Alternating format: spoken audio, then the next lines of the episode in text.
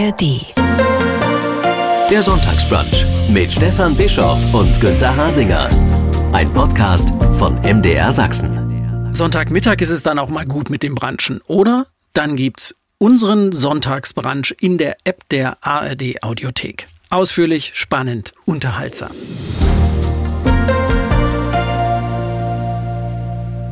Er erklärt nicht nur die Welt, das wäre Professor Günter Hasinger einfach zu wenig. Er erklärt das Universum drunter, macht das nicht. Und dafür zieht er jetzt nach Stationen in Hawaii und Madrid nach Sachsen, konkret nach Görlitz, denn Professor Hasinger ist der Mann, dem zugetraut wird, mehr als eine Milliarde Euro sinnvoll in ein deutsches astrophysikalisches Zentrum zu investieren, ein Großforschungszentrum, das in der Lausitz entstehen soll.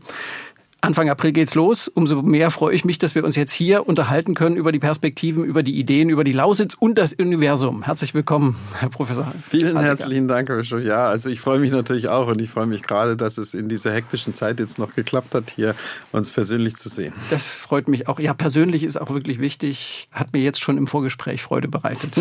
ja. Sie sind kein heuriger Hase. In diesem Feld haben Sie schon ganz viel gemacht. Aber wie ist das jetzt so gerade ganz praktisch. Ich äh, stelle mir vor, ein Umzug von Madrid nach Görlitz organisiert sich jetzt auch nicht von allein. Ja, also ich bin ja noch bis Ende März Wissenschaftsdirektor der ESA und das für sich genommen ist kein leichter Job. Also das ist einer der schönsten Jobs, die ich bisher hatte, auch der verantwortungsvollsten, aber auch einer der hektischsten, weil die, die Europäische Raumfahrtbehörde ESA äh, hat mehrere Standorte in Europa, in mhm. Paris, in Holland ja. und so weiter. Und ich bin praktisch fast pausenlos auf Achse. Ja. Äh, und jetzt kommt natürlich seit zwei Jahren diese Vorbereitung auf das Deutsche Zentrum für Astrophysik dazu. Parallel. Was parallel sozusagen ähm, jetzt aufgebaut werden muss. Und jede kleine Ritze in meinem Kalender wird jetzt sozusagen gefüllt mit anderen Terminen, die damit zusammenhängen. Mhm. Und ich komme mir so ein bisschen vor wie äh, zwischen zwei Zügen, äh, die sich sozusagen begegnen, äh, hin und her zu jonglieren und immer dann den Ball in, die einen, in den einen Zug zu schmeißen und wieder in den anderen und dazwischen nicht zerrissen zu werden. Aber ich hoffe, die Züge dass mögen sich auch nicht, kollidieren. dass mögen kollidieren. nicht kollidieren. Aber ich, deswegen freue ich mich jetzt eigentlich schon auf den 1. April, weil da habe ich dann die Verantwortung bei der ESA endgültig abgegeben ja. und kann mich wirklich dann voll auf den neuen Job konzentrieren. So dass Sie jetzt auch nicht mal so eine Pause zum Durchatmen haben, wo ich gedacht habe, man muss ja auch irgendwie mal so mal umschalten zwischen dem einen und dem anderen. Das ist ja die ESA, das, was sie da machen, da sind sie seit fünf Jahren, fünf Jahren genau, seit fünf Jahren eben, das ist ein Riesenladen, das ist ein, eine große Struktur. Jetzt fangen Sie bei Null an. Das stimmt, ja. Also äh, durchschnaufen ja. Äh, und zwar ist es so, dass meine Nachfolgerin, äh, die, es wird eine Direktorin für Wissenschaft geben, die fängt schon am 1. März an, sodass wir einen Monat lang Überlapp haben. Mhm. Und ich habe mir ausbedungen, dass ich dann die letzten äh, zwei Wochen Urlaub mache, sozusagen. Also wir werden mhm. nach Teneriffa fahren und alle Telefone abschalten und wirklich äh, einmal durchschnaufen damit wir ja. dann hier mit ähm, völlig neuer also Kraft wieder ankommen können. Ja. Ich sage nochmal, kein, kein heuriger Hase, Sie haben das schon angedeutet. Macht Ihnen das dann trotzdem Herzklopfen, so eine neue Aufgabe? Oder ist das jetzt einfach nächste Station? Nein, nein, also äh, das ist ja nicht nur einfach so eine Aufgabe, die mir jemand übertragen hat. Wir haben uns das ja quasi erkämpft sozusagen. Also mhm. wir haben einen Vorschlag gemacht in diesem fantastischen äh, Wettbewerb zum, zum Strukturwandel wo sich ähm, wirklich brillante Köpfe ausgedacht haben, einen Teil der Kohlegelder äh, in die Wissenschaft zu investieren. Mhm. Und da gab es doch 100 Vorschläge und von diesen 100 Vorschlägen sind dann sechs rausgesucht worden. Und da gab es schon einen Riesenjubel, als wir unter diesen letzten sechs waren. Aber dann allein das war schon ein Erfolg. Das war schon ein Riesenerfolg, ja. Und allein äh, und danach gab es ja dann ein Jahr lang sehr intensive Beschäftigungsphase, wo wir dann diesen Vorschlag im Wettbewerb mit den sechs anderen ausarbeiten mussten. Und als wir dann gehört haben, dass wir in die praktisch in die Auswahl gekommen sind, das war einfach, da ist uns das Herz wirklich aus der Brust gesprungen. und ähm, aber ich das Ganze ging natürlich nur erstens in einem Team, was wir haben. Also wir haben ein fantastisches kleines Team, was aber wirklich mhm. sehr schlagkräftig ist. Und wir sind ähm, sehr, sehr schnell äh, in die Breite, also aufs Land gegangen und haben auch die Leute versucht mitzunehmen und haben ähm, also sehr, sehr viel Zuspruch gefunden in Sachsen. Mhm. Äh, wir wollen ja nicht nur in Görlitz das Zentrum aufbauen, sondern es soll auch in in dem sorbischen Dreieck zwischen mhm. Bautzen, äh, Hoyerswerda und Kamenz, Kamenz, soll doch so ein Untergrundslabor entstehen. Ja. Und die mit den Sorben, super spannend. ja, genau. Und mit den Sorben, die dort praktisch die dominieren, äh, haben wir uns von Anfang an eigentlich sehr gut verstanden. Mir war klar, dass sie sehr, äh, sagen wir mal, bedacht auf ihre äh, Tradition und Geschichte mhm. sind mhm. und auch auf ihre Landschaft. Ja, äh, und deswegen auch also eigentlich nichts haben wollen, was die Landschaft irgendwie verändert. Und die Idee, dort in den Untergrund zu gehen und dort so ein UFO zu landen, äh, was also fantastischen Leuchtturmcharakter hat, mhm. aber nicht sichtbar ist, das ist so Super. ganz schön. Ja, muss man natürlich auch dazu sagen, das äh, sorbische Siedlungsgebiet ist natürlich das von der Braunkohle am stärksten betroffene Gebiet. Das sind ganze Dörfer, viele Dörfer sind einfach worden. weggebaggert worden. Da, da ist, sind die Eingriffe in die Landschaft so erheblich gewesen, dass man da auch gut verstehen kann, warum die Leute da sagen, also jetzt soll mal bitte Schluss sein. Ja, und es gibt aber noch einen Faktor, der uns da geholfen hat, und zwar ist es der Schatz der Lausitz, nämlich der Granit. Äh, ja. Dort, in, gerade in diesem sorbischen Dreieck, gibt es eine Granitplatte, Mhm. Der Granit geht ja von Dresden bis weit nach, ähm, in, nach Tschechien hinein, mhm. also 200 Kilometer erstreckt. Die Lausitzer Platte. Die Lausitzer Platte, genau. Die wurde durch die ähm, Verschiebung der Kontinente nach oben gehoben, äh, so direkt unter die Oberfläche. Mhm. Und bei diesem Hochheben ist sie aber in tausend Stücke zerbrochen. Und wir haben aber ein Stück gefunden, was genau eben in diesem mhm. sorbischen Dreieck ist, was kompakt und ungebrochen ist, über 20 mhm. Kilometer. Und das ist eine einzigartige Formation, die sich eben besonders gut für diese sehr, sehr empfindlichen Messungen eignet, die wir in, unter der Erde machen wollen. Und das ist per Zufall genau an der Stelle, wo die, die Sorben sozusagen von Anfang an schon gegen Windmühlen waren und mhm. ähm, dann die Landschaft freigehalten haben. Mhm. Also ansonsten wäre das gar nicht, hätte es gar nicht zusammengepasst. Gar nicht möglich gewesen. Sie brauchen da eine, eine, eine Landschaft, wie Sie sie da finden, die schön ist und weit. Und weit, genau. Weit. Und das Schöne ist eben, die, die Menschen dort, die nennen sich ja manchmal selber auch Granitschädel oder so. Granit Steht auf meinem Stichpunktzettel. und ich habe früher, als ich in Kaput war, hatte ich sowas ähnliches. Das, waren die Fischköpfe, also die Werderaner und Kaputer ja. Fischköpfe. Ja. Die haben also eine sehr, sehr eigene, ähm, sagen wir, Mentalität und eigene mhm. Meinung. Aber wenn man mal durch diese äußere harte Schale durchkommt, dann ist das, sind das wunderbare mhm offene, weiche mhm. Menschen, mit mhm. denen es wirklich toll ist, zusammenzuarbeiten. Wie, wie, genau sind Sie zu diesem Projekt gekommen oder das Projekt zu Ihnen? Also als äh, die Bundesregierung diesen Wettbewerb ausgeschrieben hat, das war vor zwei Jahren etwa, mhm. da war ich äh, in Madrid brav gesessen an der Arbeit.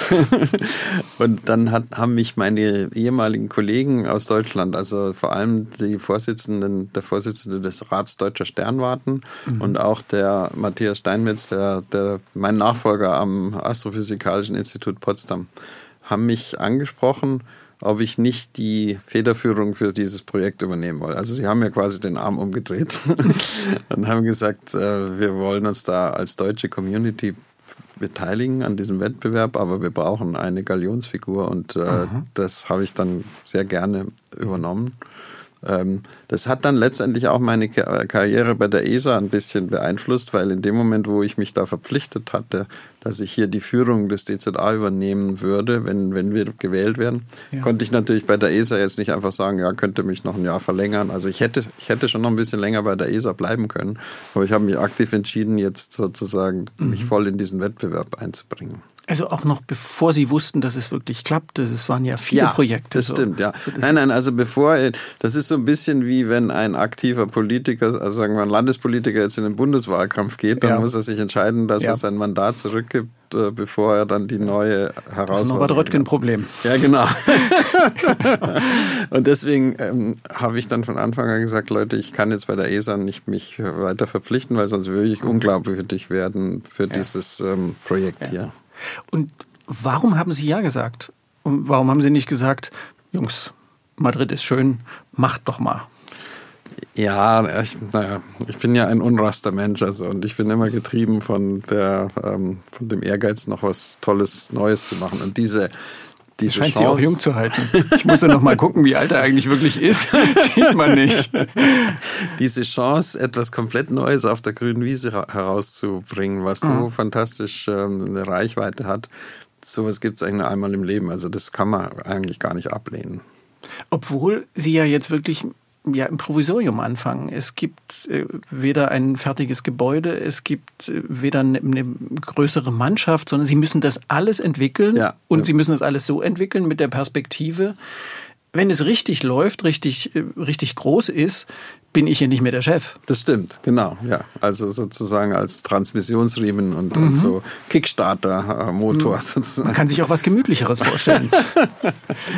Also erstens muss ich sagen, ich mache das nicht allein, sondern wir haben wirklich Ja. ein fantastisches äh, Team und auf das kann ich mich stützen und damit geht, läuft, ist es ja auch in den letzten zwei Jahren schon äh, gut gelaufen.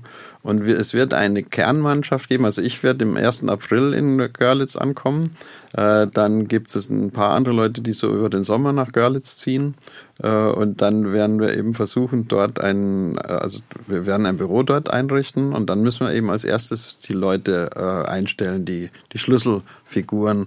Also wir müssen die Administration aufbauen, müssen eine, sagen wir mal, äh, Finanzwirtschaft, äh, eine Rechtsberatung, äh, die ganze Human Resource, äh, also Personalentwicklung und so weiter.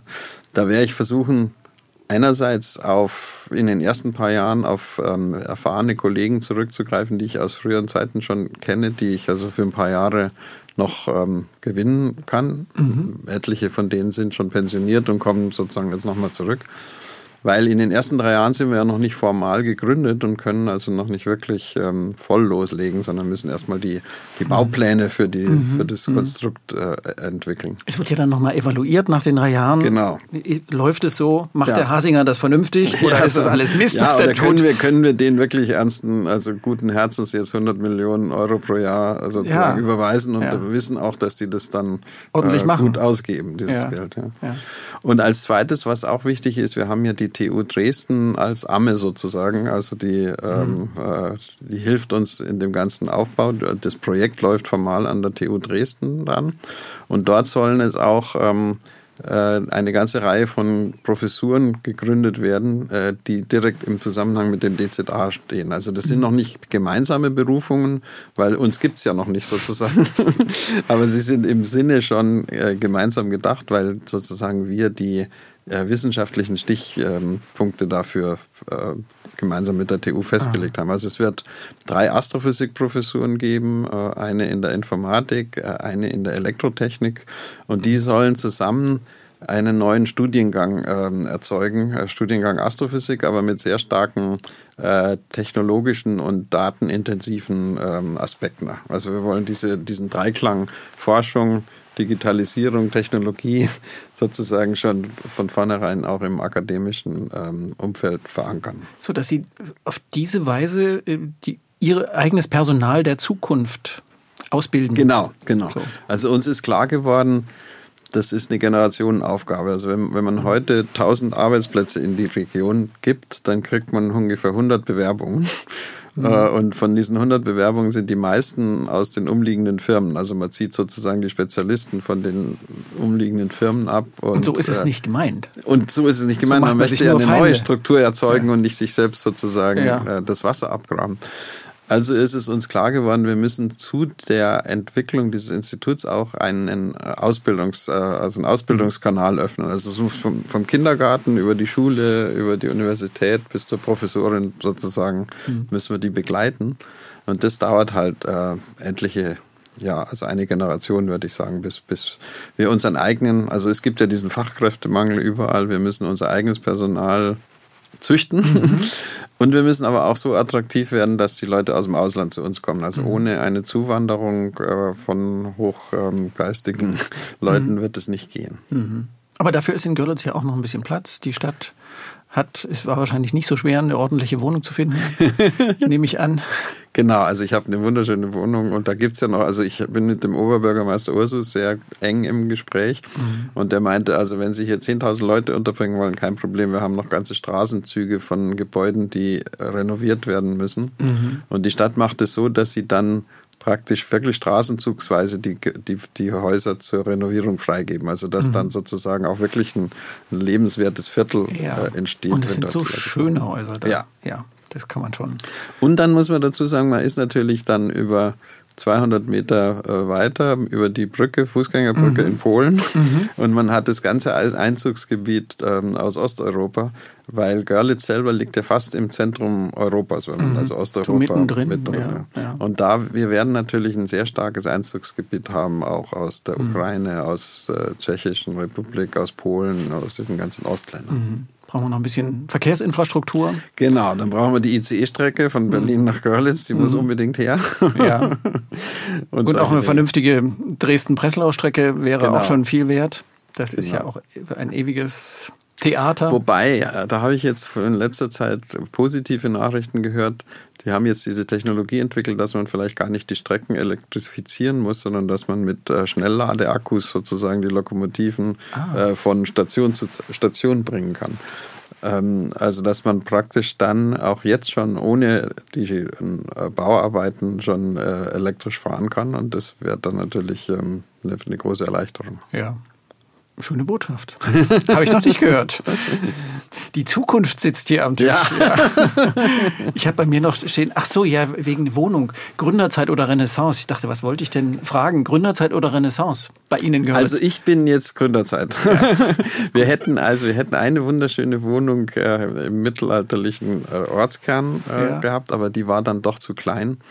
Äh, wir, wir standen tatsächlich noch vor ein paar Wochen oder ein paar, ja, paar, sagen wir zwei, drei Monaten vor der Frage, schaffen wir es, unseren ganzen Madrider Haushalt nach Görlitz zu bringen oder müssen wir, haben in Berlin auch eine Wohnung, äh, müssen mhm. wir die Hälfte nach Berlin schaffen und mhm. die andere Hälfte nach Görlitz. Aber jetzt haben wir in Görlitz äh, so eine schöne große Wohnung gefunden, dass wir also praktisch alles dort hinbringen können. Mhm. Und das war auch so ein bisschen die entscheidende Wende dass wir beschlossen haben, wirklich den ganzen Familienschwerpunkt nach Görlitz zu verlegen. Also jetzt nicht zwischen Berlin und Görlitz hin und ja, her zu pendeln, sondern ähm, wir haben zwar hier die Familie und das Enkelkind in Berlin, deswegen werden wir häufiger hier auftauchen, aber der Schwerpunkt wird in Görlitz sein. Mhm. Ich glaube, wenn man, wenn man sowas anfängt, wo man ja wirklich nicht auf eine Struktur zurückgreifen kann, sondern man erstmal selber die Struktur ist, das kann man nicht kann per man, Fernsteuerung machen. Kann man nicht per Fernsteuerung machen, nee, nee, bin ich stimmt. ziemlich sicher. Ja.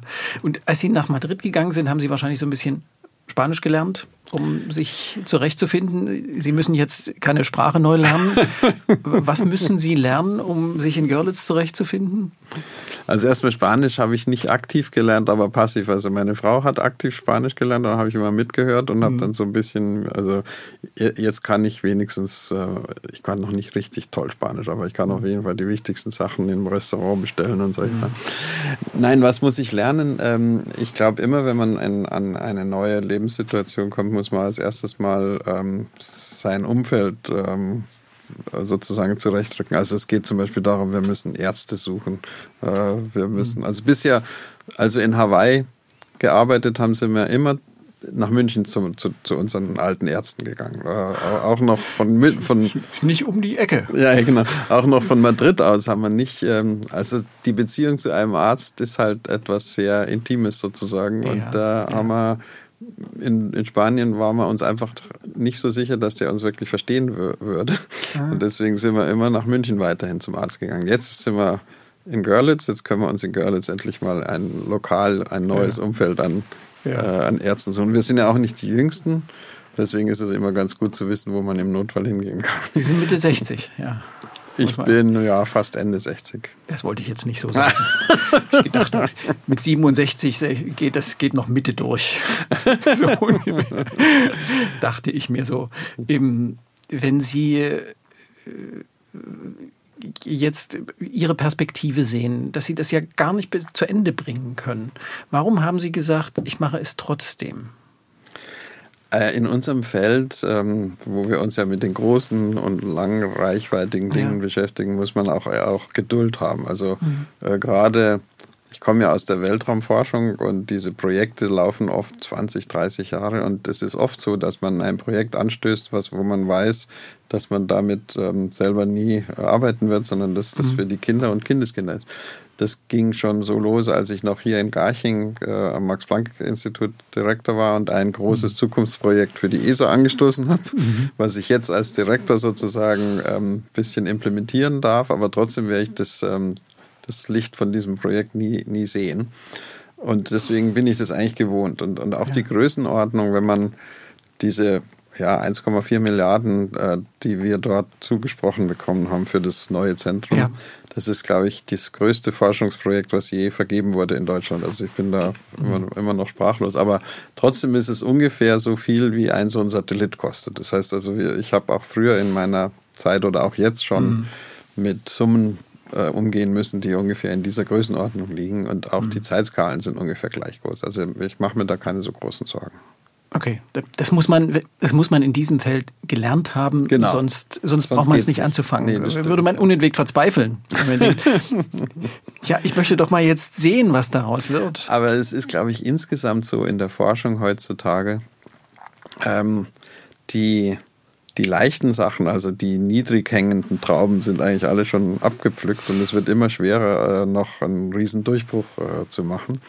Und früher konnte man das oft schon im Rahmen einer Doktorarbeit sozusagen den Plan machen und das Instrument bauen und dann die tolle Entdeckung und dann hat man hinterher den Preis dafür bekommen. Mhm. Heutzutage ist es weltweit fast nicht mehr möglich, dass ähm, eine Generation äh, ein sozusagen von vorn bis hinten ein so ein großes Forschungsprojekt durchziehen kann. Also man, man muss ganz andere, man hat ganz anderes so, soziologische Fragen, wie man jetzt eigentlich die mhm. Leute da noch hinbekommt und begeistern mhm. kann, mhm. wo sie mhm. selber wissen, dass sie vielleicht nicht die Ernte einheimsen davon. Mhm. Mhm. Das bedeutet, also natürlich muss es immer kleine Projekte geben, an denen dann die Studenten und sowas sich auch ähm, so abarbeiten können und ihre Erfolgserlebnisse, Erfolgserlebnis hat. Genau. Ja. Aber es ist nicht mehr so, dass man davon ausgeht, dass ein Student mit einer Arbeit einen Nobelpreis bekommt. Mhm. Mhm. Ja. Okay, damit muss man leben und äh, leben gelernt haben.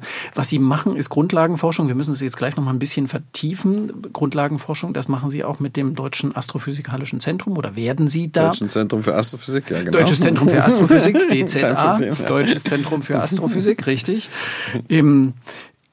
Wie, wie nervig ist diese Frage? Ja, und wozu? Ja, Wofür ist denn das Nütze? Das ist eine, das ist eine große, eine wichtige Frage natürlich. Ja. ja. Nervt Sie und das? nee, nee, das nervt mich. Ich bin da sogar, habe ich im, im Laufe der Zeit, bin ich ganz begeistert bei der Antwort geworden. Weil, Weil ähm, Sie so oft danach gefragt werden. Ja, also zunächst muss man mal fragen, Nutzen ist ja auch immer im Verhältnis zur, zur Investition sozusagen, also was das eigentlich kostet. Äh, und, und das ist ja eine Kosten-Nutzen-Rechnung. Mhm. Und da muss man einfach mal ein paar Dinge ins Verhältnis äh, setzen zueinander. Zum Beispiel die Weltraumforschung, in der ich jetzt im Moment arbeite, die ESA. Ähm, da wurde mal eine Umfrage gestellt bei den ganzen europäischen, ähm, mit, also Leuten, die in Europa wohnen. Mhm. Wie viel würden sie denn pro Jahr für die Weltraumforschung ausgeben? Äh, wie, wie, viel Geld würden sie da bereit sein zu spendieren? Mhm. Und dann kam raus, dieser Mittelwert in Europa wäre 240 Euro im, im Jahr, würden, würden die Leute im Mittel bereit sein, für so etwas zu investieren. Was in Wirklichkeit investiert wird, sind 13 Euro. Das heißt mhm. also weltweit, äh, nicht weltweit, europaweit zahlt jeder von uns 13 Euro in die Weltraumforschung, also mhm. ungefähr so viel wie ein Kinoticket.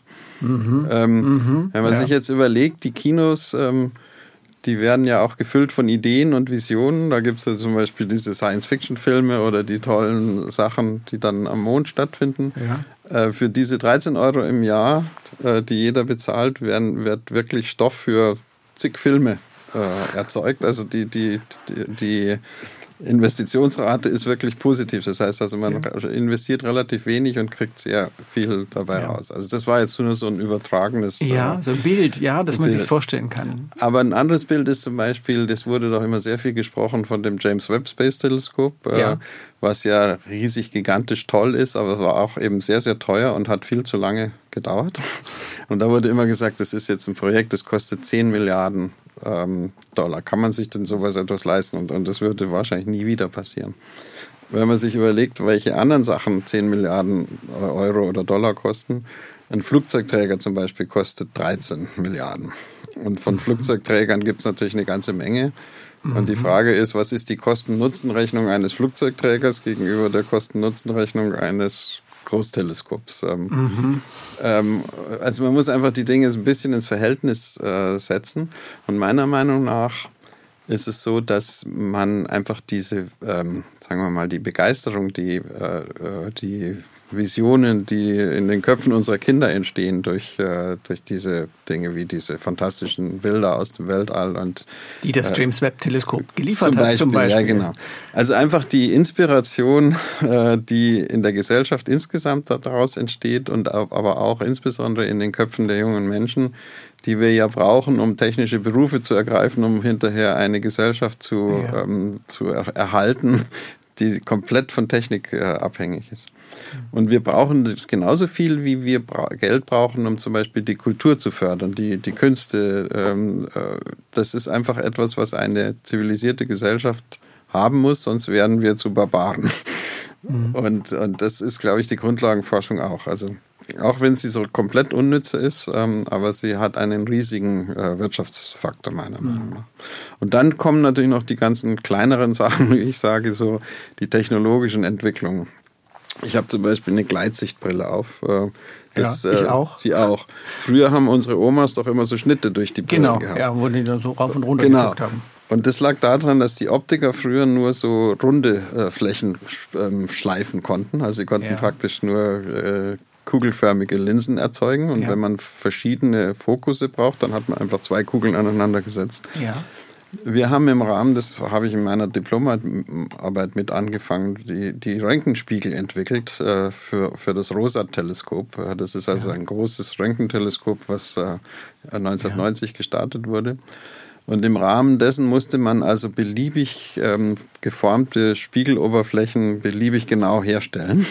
Und das ging nur noch mit computerkontrollierten ähm, Fertigungsmethoden. Also wurde ein Computer eingesetzt, um, äh, um Spiegel zu polieren.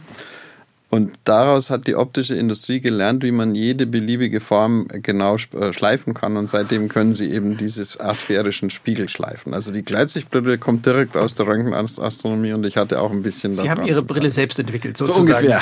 Nicht die konkrete, aber. Im und was anderes sind zum Beispiel die ganzen Ceran-Kochfelder, die wir jetzt in jeder Küche haben. Ja. Die kommen auch aus der Astronomie, äh, weil die Astronomen haben doch diese riesigen Glasspiegel erzeugt. Mhm.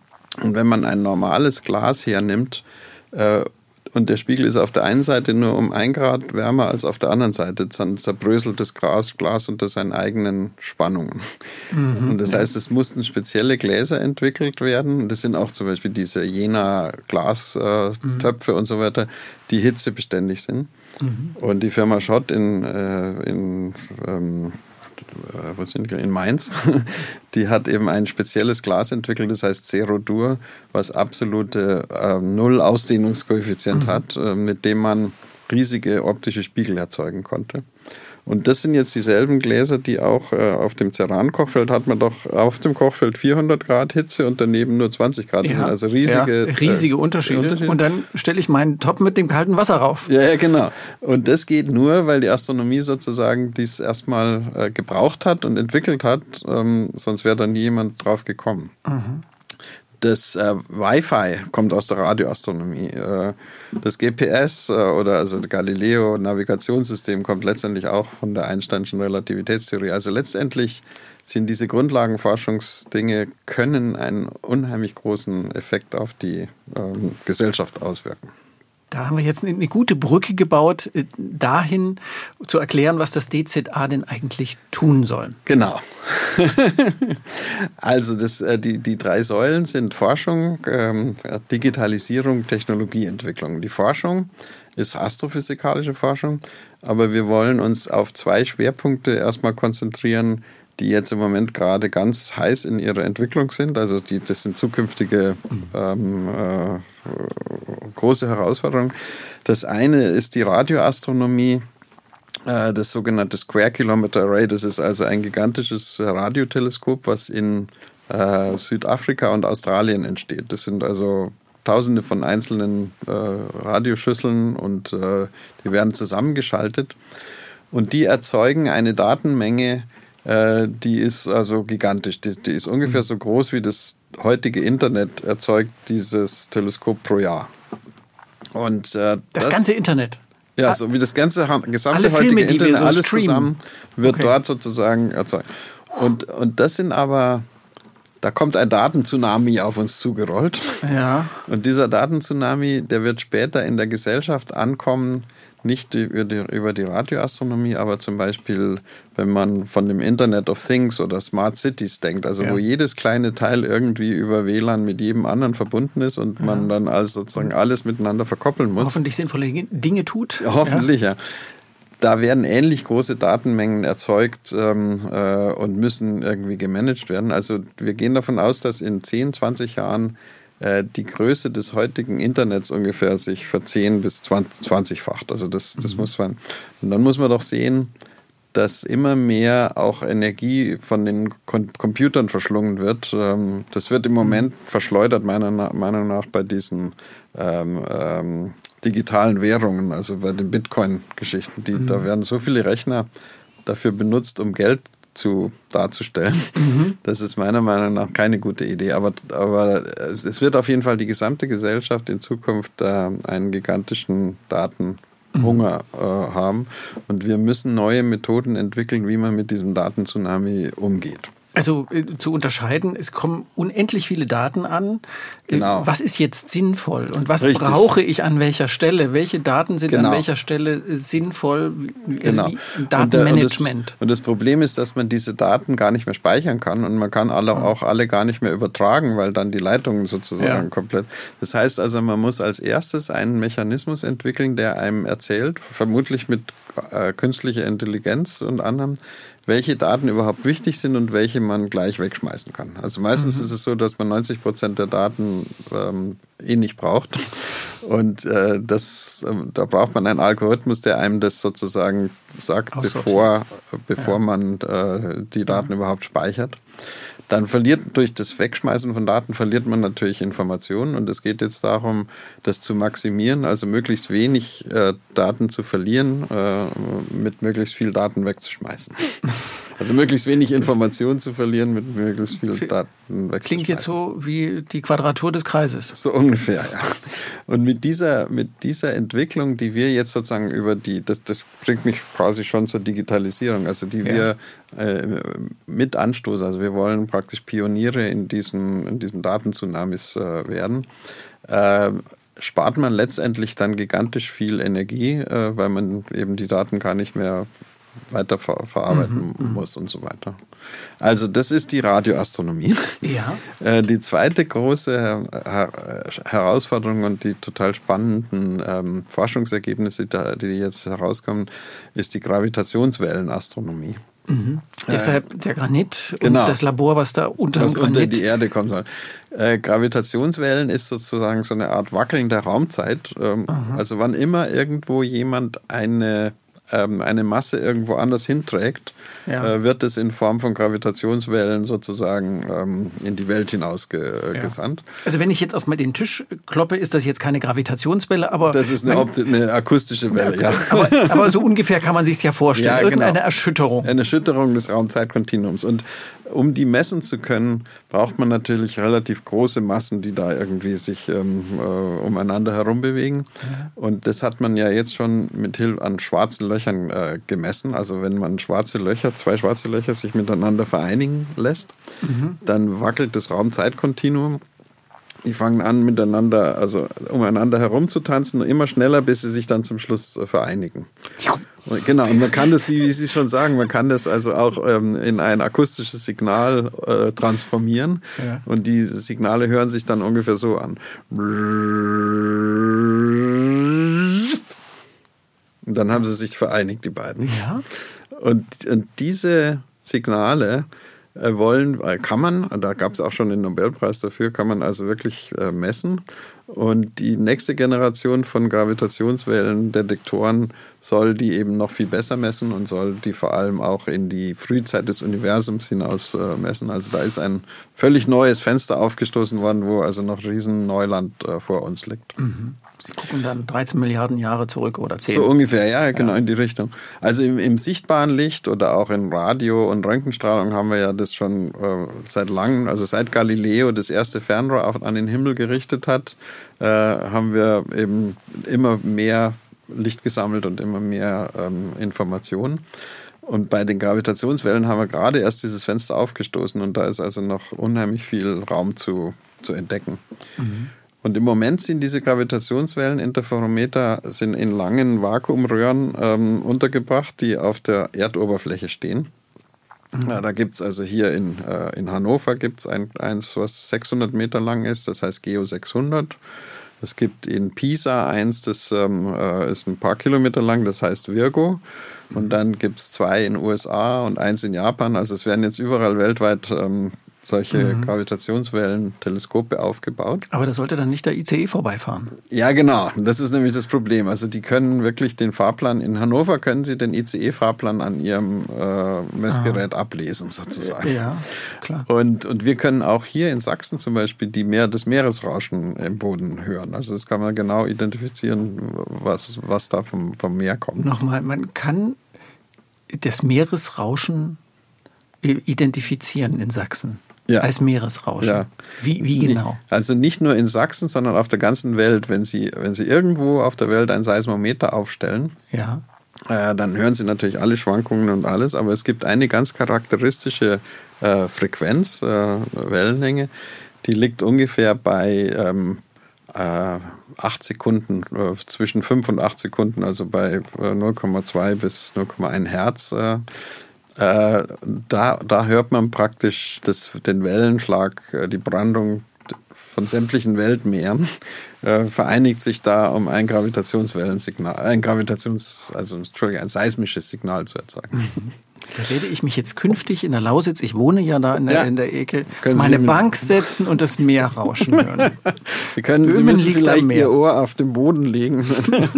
Nein, und deswegen jetzt die, die nächste Generation von diesen Gravitationswellenteleskopen gibt es jetzt zwei verschiedene. Das eine ist äh, ein Weltraumteleskop, was wir hier bei der ESA ähm, im mhm. Moment entwickeln. Das heißt LISA. Das wird also sehr, sehr weit von der Erde wegfliegen und hat also eine Armlänge von zweieinhalb Millionen Kilometer, also riesig lang. Mhm. Und das kann besonders die niedrigen Wellen, also die von den größten Objekten im Universum entstehen, von diesen supermassereichen mhm. schwarzen Löchern. Ähm, aber nächste, der nächste Schritt auf der Erde ist, dass man diese Gravitationswelleninterferometer unter die Erde bringt, mhm. äh, in ein möglichst ruhiges Gebiet, wo halt die Störungen der, der Umwelt möglichst klein sind. Mhm. Und da gibt es verschiedene Kandidaten, die jetzt schon in der, ähm, in der Suche sind. Das eine ist äh, in, in ähm, Holland, äh, in der Nähe von Maastricht, und das andere ist in Sardinien. Und wir haben jetzt eben diesen Granitblock in der Lausitz entdeckt und haben festgestellt, dass das wahrscheinlich einer der besten Plätze ist, wo man das ruhigste Rauschen insgesamt ähm, mhm. hat. Man muss allerdings 250 Meter tief in den Granit gehen. Und das Schöne an der Lausitz, äh, also gerade an diesem sorbischen Dreieck, ist, dass über dem Granit noch eine ungefähr 50 bis 60 Meter dicke äh, Lockergesteinsschicht liegt. Mhm, mhm, das sind so tertiäre Gesteine, die also von den Eiszeiten, Eiszeiten von den Gletschern äh, verschoben worden sind. Mhm. Also da ist sozusagen ein Gletscher drüber gelaufen und hat also praktisch so eine äh, Schicht drüber gelegt. Mhm. Und wenn man sich die akustischen äh, Eigenschaften dieser Schichten anschaut, dann ist es so, dass alle Wellen, die oberhalb ähm, erzeugt werden, werden in dieser Schicht sozusagen ähm, am Granit reflektiert und werden weggeleitet. Das heißt mhm. also, die kommen, kommen gar nicht gar in den Granit an bei rein. Ihnen da unten. Genau, die kommen gar nicht da unten an. Ja. Und das ist sozusagen neben der Eigenschaft, dass der Granit selber ungebrochen ist, ist das eine einzigartige Konfiguration. Mhm die also wirklich ähm, danach schreit, sozusagen äh, genutzt zu werden. Genutzt zu werden genau. Und in was für einer Dimension kann ich mir das vorstellen? Was werden dann so in Studiogröße fünf kleine Büros da unten sein? Oder?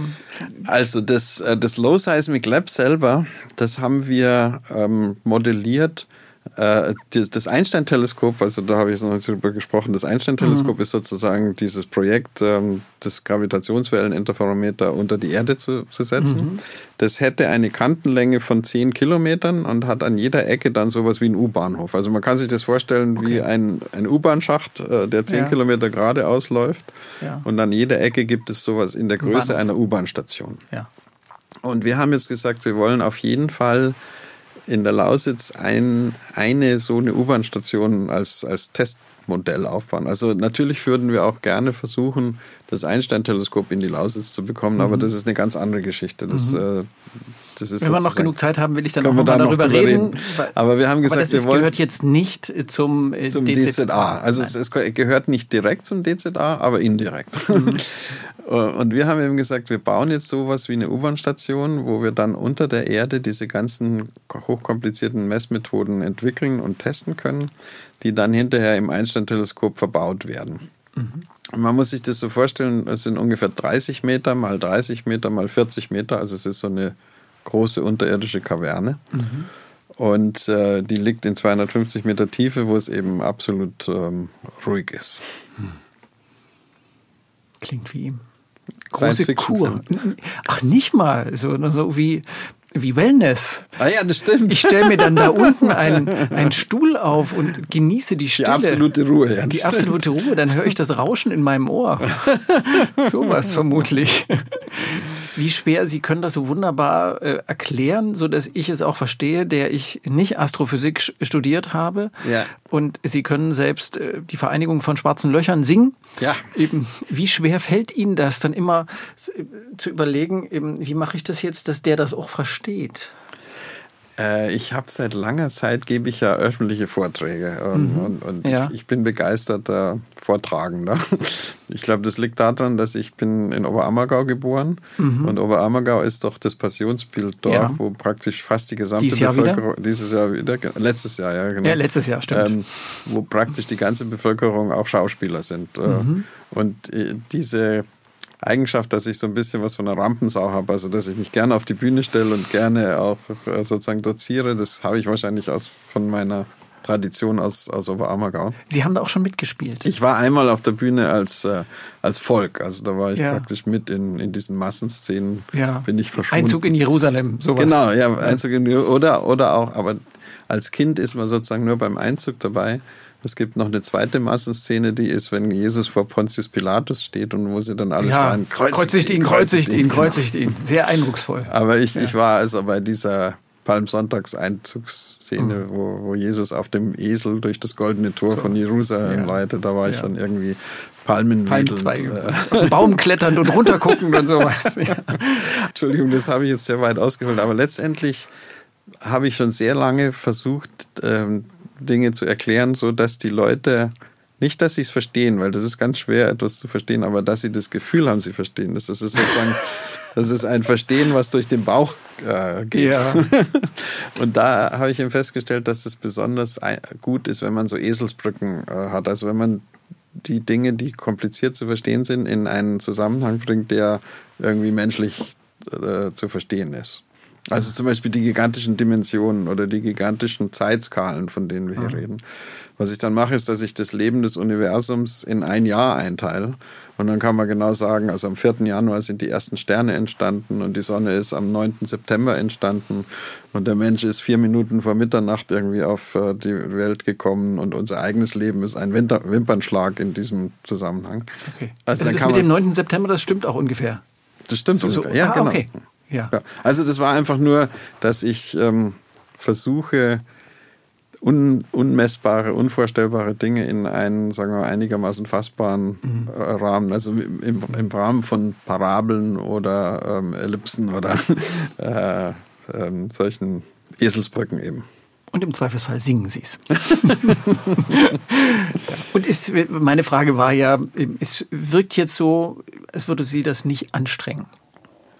Es werden Nein, Sie jetzt genau, nicht genervt, weil ich äh, so, Nee, so überhaupt doof nicht. frage. Nein, das, das, was ich eben sagen wollte, ist, dass ich in vielen Vorträgen dann sozusagen auch diese Eselsbrücken oder diese Modelle irgendwie gesehen habe, welche, welche greifen, welche Mhm. verstehen die Leute und, und habe das so, hab so, ein, so einen Schatz von, äh, Ja. von solchen Vergleichen, Ja. die man da benutzen kann. Dieses Jahr ist ein schönes Bild. Das, das, das Jahr des Universums. Genau. Vier Minuten das- vor. Und es passt eigentlich auch ganz gut zum Wissenschaftsjahr dieses Jahr, weil die, die Forschungsministerin äh, hat ja gerade vor ein paar Wochen das Wissenschaftsjahr des Universums ausgesprochen. Äh, das ist sozusagen jetzt dieses Jahr, wo wir. Der Wimpernschlag. Der Wimpernschlag. In, wenn man in dieser Dimension denkt, ist es der Wimpernschlag. Aber Genau. vielleicht ein wichtiger für uns und für unsere Zukunft. Entschuldigung, jetzt, äh, wir, gehen, wir werden jetzt philosophisch, aber allein die, allein die Tatsache, dass ein menschliches Leben auf der Skala des Universums immer noch mit einem menschlichen Vorgang erklärt werden kann. Also der Wimpernschlag ist ja was Menschliches und das ja. menschliche Leben ist eigentlich auch schon faszinierend. Äh, das ähm, ja. weiß ich auch nicht, wo das herkommt. ja, wir brauchen natürlich irgendwas, was wir uns vorstellen können. Das, was sind 13 Milliarden Jahre? Genau. Hm. Was sind schwarze Löcher? genau. Also wir greifen heute so ein bisschen nach den Sternen, weil Professor Günther Hasinger zu Gast ist, der künftige neue Chef oder neuer Chef sind Sie Sagen wir mal der Gründungsdirektor, Gründungsdirektor des Zentrums. Das Zentrum ist neu, er ist neu, er ist nicht ganz neu als Mensch, aber dort ist er neu des Deutschen Zentrums für Astrophysik. Wir hatten jetzt noch ein Thema noch nicht angesprochen von diesen drei Säulen. Also, also wir haben die Forschung, die Digitalisierung, äh, die Technologie. Technologie. Machen wir jetzt gleich. Ich wollte einfach nochmal Hallo sagen. Guten Tag. Ja. genau, ich genau. dachte, wir müssen noch mal kurz Luft Durch, holen, noch mal sagen, genau, genau wir ja. hatten die zwei Säulen, genau. wir müssen noch was der, zur Technologie damit sagen. Damit der Stuhl nicht umfällt, brauchen wir jetzt noch Dritt, das dritte Bein. Ja. Und ähm, ich hatte ja vorher schon erwähnt, dass äh, viele technologische Entwicklungen aus der Astronomie kommen. Ja. Und das liegt eben auch daran, dass die Astronomen ihre eigenen Forschungsgeräte erstmal selber entwickeln und bauen müssen. Das ist ja nicht überall so. Also wenn mhm. ich Computerwissenschaftler bin, dann kann ich mir einen Computer kaufen. Wenn ich Mathematiker bin, dann kaufe ich mir einen Bleistift. Aber wenn ich Astrophysiker bin, dann muss ich meine Teleskope sozusagen erstmal ent äh, entwickeln äh, und ja. bauen und erfinden. Ja. Und äh, daraus entstehen eben häufig Anforderungen, die bisher noch nie jemand ähm, überhaupt zu denken gewagt hat. Also da, mhm. man, man durch diese, weil man jedes Teleskop oder jedes ähm, Instrument muss ja besser sein als vorher und zwar nicht nur ein bisschen besser, sondern am besten gleich zehnmal so gut und so weiter. Und Damit es durch, lohnt, das viele Geld auszugeben. Genau, ja, oh, weil weil man steht ja auch im Wettbewerb, dann kommt irgendjemand anders, der hat eine bessere Idee. Deswegen mhm. muss man eben versuchen, möglichst den Parameterraum so gut wie möglich äh, auszuweiten. Und dazu müssen dann eben auch Technologien entwickelt werden, die bisher noch nie jemand äh, so gehabt hat. Äh, mhm. Ich kann mal ein Beispiel äh, bringen. Wir, wir äh, haben jetzt vor einigen Jahren die Sonde äh, Pepi Colombo zum Merkur gestartet. Und wir werden jetzt dieses Jahr im April, leider ganz kurz nachdem ich nicht mehr Wissenschaftsdirektor bin, aber äh, die JUICE-Sonde zum Jupiter schicken. Mhm. Und die JUICE-Sonde zum Beispiel, die, bei, beim Jupiter ist es ja ziemlich kalt, weil die Sonne da schon so weit äh, weg, weg, ist. ist. Aber um da hinzukommen, muss Jupiter, muss JUICE auch an der Venus vorbeifliegen. Und an der Venus ist es total heiß. Mhm. Das heißt also, das System muss jetzt praktisch ähm, eine riesige ähm, Spanne an Temperaturen ähm, aushalten, mhm. ohne kaputt zu gehen. Mhm. Äh, und genauso muss äh, Bepi Colombo und auch Solar Orbiter, also die, die jetzt in der Nähe der Sonne sich aufhalten, die kriegen eine Wahnsinns ähm, Energiemenge ab und, und dürfen da sozusagen nicht schmelzen. Deswegen musste die ESA spezielle ähm, Hitzeschilde entwickeln, die diese gigantischen Temperaturen aushalten. Äh, sowas gab es bisher noch nicht und da wurden halt dann also clevere Köpfe hingesetzt, äh, sowas zu erfinden. Die haben ganz neue Materialien, also mit ganz komplizierter Materialforschung haben sich dann neue Materialien ausgedacht, die dann ähm, einfach diese neuen Herausforderungen, die es bisher so noch nie gab, ähm, irgendwie aushalten. Wenn man diese Materialien dann mal hat, dann stellt man fest, ach, das kann man ja für das und für das und für das. Also ich mhm. vermute mal, dass die nächsten, weiß nicht, Tiefkühltaschen oder sonst was, die man im Supermarkt dann hat, um die Pizza nach Hause zu tragen, wenn die dann aus diesem Material sind, dann hält die Pizza halt vielleicht nicht nur eine halbe Stunde, sondern zehn Stunden in, in mhm. dieser Plastiktüte. Mhm. Also die Sie dann in Görlitz erdacht haben, so was die Technologie dafür erdacht haben. und und so, so ist es eben, dass wir, wir wollen uns in Görlitz vor allem äh, an den neuen Technologien für die Gravitationswellenastronomie ähm, äh, also tummeln und aber auch neue Detektoren sowohl für Radioastronomie als auch für die zukünftigen optischen Teleskope und Infrarotteleskope ent entwickeln. Mhm. Und wenn ich mal von zum Beispiel von diesem von diesen Spiegeln ähm, für die Gravitationswellenastronomie ähm, kurz erzählen darf. Ja. Also es ist so, man, wir müssen, wir gehen ja unter die Erde, um das Wackeln der Erde auszuschalten. Ja. Aber der es Granit. Den, mit dem Granit, genau. Aber es gibt auch noch andere Wackelmechanismen. Zum Beispiel die Spiegeloberfläche wackelt, äh, weil äh, durch die Wärme, die sie hat, bewegen sich die Atome äh, und deswegen, wenn man genau hinschaut, wackelt die Spiegeloberfläche und das können wir nicht gebrauchen. Deswegen müssen wir die Spiegel auf den fast den absoluten Nullpunkt abkühlen, sodass sie sich fast nicht mehr bewegen. Ähm, das heißt also, wir müssen ein Spiegelmaterial ähm, entwickeln, was praktisch man zwar jetzt hier unter normalen Laborbedingungen bearbeiten kann, schleifen kann, was aber hinterher bei fast 0 Grad mhm. funktionieren mhm. muss. Dann diese Spiegel. Aber 0 Grad ist jetzt nur, nicht 0 Grad Celsius, sondern. Nein, äh, 0, 0 Grad, Grad absolut. Also ja, minus, absolut. minus 273 Grad. Ja. Genau, minus 273 Grad, also praktisch in der Nähe so, so schlimm ist es nicht. Also ich glaube, wir, wir werden bei ungefähr 20 Kelvin oder sowas arbeiten, also nur mhm. noch minus 253 und nicht minus, mhm. aber das ja. Äh, ist geschenkt. Ja.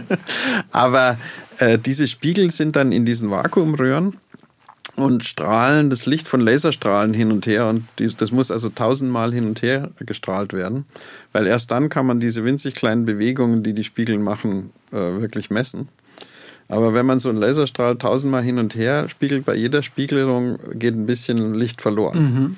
Also müssen wir äh, ähm, Beschichtungen entwickeln. Also normale Spiegel sind mit Silber oder mit Gold oder mit anderen äh, äh Materialien beschichtet, dass sie gut reflektieren. Also wenn sie eine Glasscheibe haben, da ist ja kein Spiegel, das heißt, da muss also eine Beschichtung drauf. Und wir müssen Beschichtungen entwickeln, die 99,999 Prozent reflektieren Aktivität haben, sodass, wenn wir tausendmal hin und her spiegeln, wir nur vielleicht 10% des Lichtes ähm, verlieren. Also das sind ähm, äh, Spiegelbedeckungen, äh, die, die es bisher noch nicht gibt, die man erst entwickeln muss.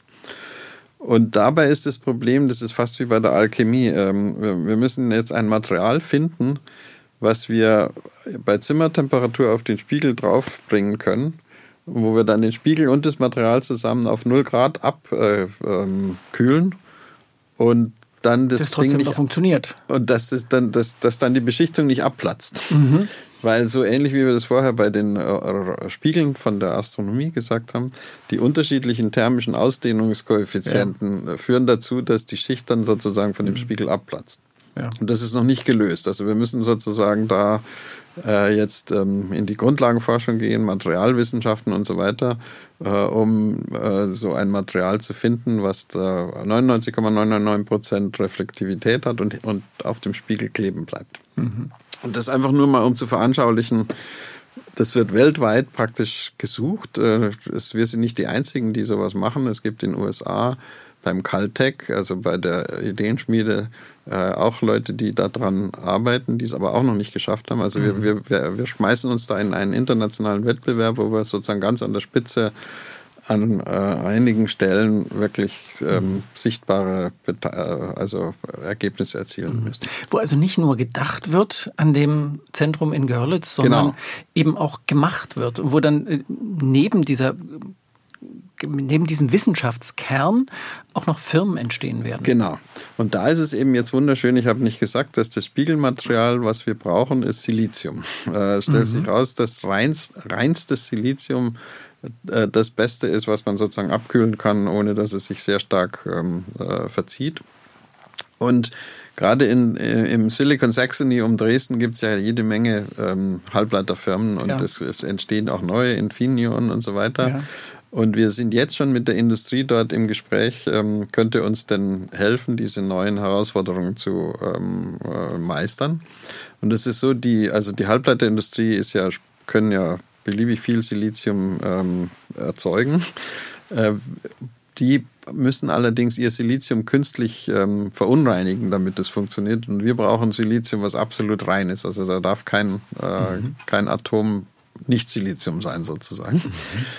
Und außerdem ist es so, dass die Halbleiterindustrie im Moment 30 Zentimeter große Siliziumscheiben machen kann. Ja. Sie können auch schon 45 Zentimeter große Scheiben machen, aber das ist sehr teuer. Wir brauchen aber 60 Zentimeter große Scheiben. Also Und die Speichermenge, den Speicherplatz. Genau, also bei der Halbleiterindustrie ist es so, je größer der Chip wird, desto mehr Transistoren können sie unterbringen. Die, die Strukturen müssen auch immer kleiner werden, damit mhm. das sozusagen immer ähm, mächtiger wird. Und wir, wir können also jetzt auf viele Technologien der Silizium-Halbleiterindustrie zurückgreifen, um dann unsere Prozesse dort äh, zu entwickeln. Mhm. Aber wir gehen eben in eine ganz andere Stoßrichtung als die. Mhm. Äh, das würde für, für die zunächst mal uninteressant sein, sowas zu machen, wenn es nicht für diese Grundlagenanwendung ist. Genau. Ja. Aber es könnte sein, dass dabei dann was rauskommt, was später die Halbleiterindustrie dann wieder Aha. verwenden kann für Aha. ihre 45 äh, Zentimeter große Wafer. Ja, zum Beispiel, ja. ja. Und da gibt es noch einen anderen, ganz interessanten, eine andere Verbindung, die wieder mit diesem Low Seismic Lab zusammenhängt. Und zwar ist es so, wenn so ein Halbleiter, also so ein Chip hergestellt wird, dann wird ja das Silizium mit Licht bestrahlt, also mit ultraviolettem Licht und später soll es Röntgenlicht sein durch solche Masken. Das nennt man Lithografie. Also die, die, die feinsten elektronischen Bahnen, die da auf diesem Chip äh, entstehen, werden sozusagen durch ein Schattenbild äh, auf den Chip ähm, mhm. aufgebracht oder in den Chip eingeprägt. Ja. Und diese Schattenbilder werden immer feiner, also die werden, die Chips, ähm, diese Strukturen werden immer kleiner. Äh, wir reden heute von ungefähr 10 Nanometer großen Strukturen mhm. und die sollen im Laufe der Zeit bis auf 2 Nanometer runter kommen, aber man kann davon ausgehen, dass die in Zukunft noch äh, kleiner werden sollen. Und jetzt stellt sich heraus, dass das ähm, heute schon ist es so, dass die Chipfabriken in Dresden auf riesigen Granitblöcken liegen, ja. äh, um das Wackeln äh, ja, der Umgebung aus, ja. möglichst zu minimieren. Aber wenn man das Ganze nochmal zehnmal genauer machen möchte, mhm. dann müssen die auch unter die Erde Mussten gehen. Die. Das mhm. heißt also, diese Chipbelichtung könnte durchaus sein, dass die auch irgendwann mal äh, in sowas wie einem Low-Seismic Lag ähm, passieren mhm. könnte. Und wir, oh, wir ähm, bieten jetzt sozusagen unser Labor auch für die Industrie an, um mhm. dort ähm, äh, Experimente zu machen. Die neuen Wafer kommen aus der Erde unter Ralbitz-Rosenthal. ja, das ist doch eine interessante Perspektive. Ich würde gerne wissen wollen, wie Sie selber zu diesem Thema gekommen sind. Sie, Sie selber als Mensch, Günther Hasinger. Okay. Wie sind Sie zu den Sternen gekommen? Warum sind Sie nicht Mediziner geworden? Ja, Oder was weiß ich? Das ist eigentlich Straßenbahnfahrer. Sehr, gut, sehr, gute Frage, sehr gute Frage. Also meine Eltern äh, waren beide Ärzte. Also meine Mutter ist ah. Ärztin und mein Vater, der ist schon gestorben, ist auch ähm, Arzt gewesen. Und es war dann eigentlich ähm, war nicht weit davon entfernt, dass ich auch äh, hätte Mediziner werden wollen oder sowas. Das, war, das wäre natürlich. Tradition. Aber ich war nicht so ein gutes Kind in der Schule. Ich hatte also, mein Notendurchschnitt war nicht gut genug, dass ich Medizin studieren hätte können. Äh, also da, damals gab es diesen Numerus, für Astronomie hat es gereicht. Da, damals gab es den Numerus Clausus und da hätte man, glaube ich, einen Notendurchschnitt von 1,1 gebraucht und den, ja, ja. Hat, den, hatte ich nicht. Dann hätte man sich auf die Warteliste setzen können ja. und das wäre äh, was ich dann gesagt habe, okay, dann melde ich mich doch für Biochemie an. Das ist auch ein spannendes mhm. Thema. Und ich hätte tatsächlich einen Arbeits-, äh, einen Studienplatz in Biochemie bekommen. Allerdings war ich in München damals und der wäre in Klausthal-Zellerfeld gew äh, gewesen. Das war ein zu piefig. Und das war, ja, ich, also es war für mich damals undenkbar, nach Klausthal-Zellerfeld zu ziehen. Wenn man aus München kommt. Und, und zwar deshalb, weil äh, ich hatte damals äh, die Band, also ich, ich, ich genau hatte, Rockstar wäre ja auch noch genau, eine Perspektive ja, ich, gewesen. War Sie damals, waren auf der Bravo drauf. Ja, genau. Ich war, ich war damals äh, hin und her gerissen, ob ich wirklich studieren soll oder ob ich nicht lieber eine Musikerkarriere sozusagen machen soll. Ach, ernsthaft, ja. Ernsthaft, ja. ja. Und wir, wir waren zu dem Zeitpunkt im Studio und haben unsere Langspielplatte aufgenommen. Äh, die 30 Jahre später dann mal rausgekommen die, genau, ist. Die, die 35 Jahre später ist die jetzt äh, veröffentlicht worden, kann man auch auf, auf YouTube sich immer noch anhören. Habe ich gemacht, ja. Haben Sie gemacht, ja. Also Safran. Und ich muss sagen, Sie, Sie sahen sehr verwegen aus und Sie sahen quasi älter aus, als Sie heute sind. nee, ich glaube, Sie haben da mich falsch identifiziert. Ich bin der mit den langen Haaren. Mit den, mit den langen Haaren. Und mit dieser kleinen Brille. John, John Lennon Brille, ja. ja. Ach, das sag ich? Ja, ja? Okay. ich fand, Sie sahen schon so, wie man, wie man als Rockstar ein bisschen vergammelt aussehen muss. ja, das stimmt. Nein, und äh, deswegen, wir waren damals also im Studio und irgendwann ähm, okay, also als das mit, äh, deswegen äh, habe ich mir nicht vorstellen können, dass ich von, von München wegziehe, weil dann wäre die hm. Langspielplatte ge äh, gestorben und so ja. weiter. Also es hat alles nicht gepasst. Dann habe ich mir überlegt, dann könnte ich doch Tontechniker werden. Also ich habe irgendwie, mhm. weil ich ja sowieso Musik und Physik irgendwie äh, konnte ich miteinander verbinden. Äh, und ich wollte unbedingt Tontechniker beim Bayerischen Rundfunk werden damals. Dann. Begrüßen wir jetzt einfach mal unseren Tontechniker hinter der Scheibe. und als Tontechniker muss man aber, ähm, also wenn man das richtig äh, akademisch machen möchte, dann muss man einerseits ins Konservatorium gehen und Musik studieren und mhm. man muss Physik studieren. Mhm. Und ähm, ich habe schon von Anfang an gewusst, dass das mit dem Konservatorium nicht so einfach wird, weil so guter Musiker war ich nicht und da hätte ich viel Sie üben waren müssen. ja auch Rockstar. Äh,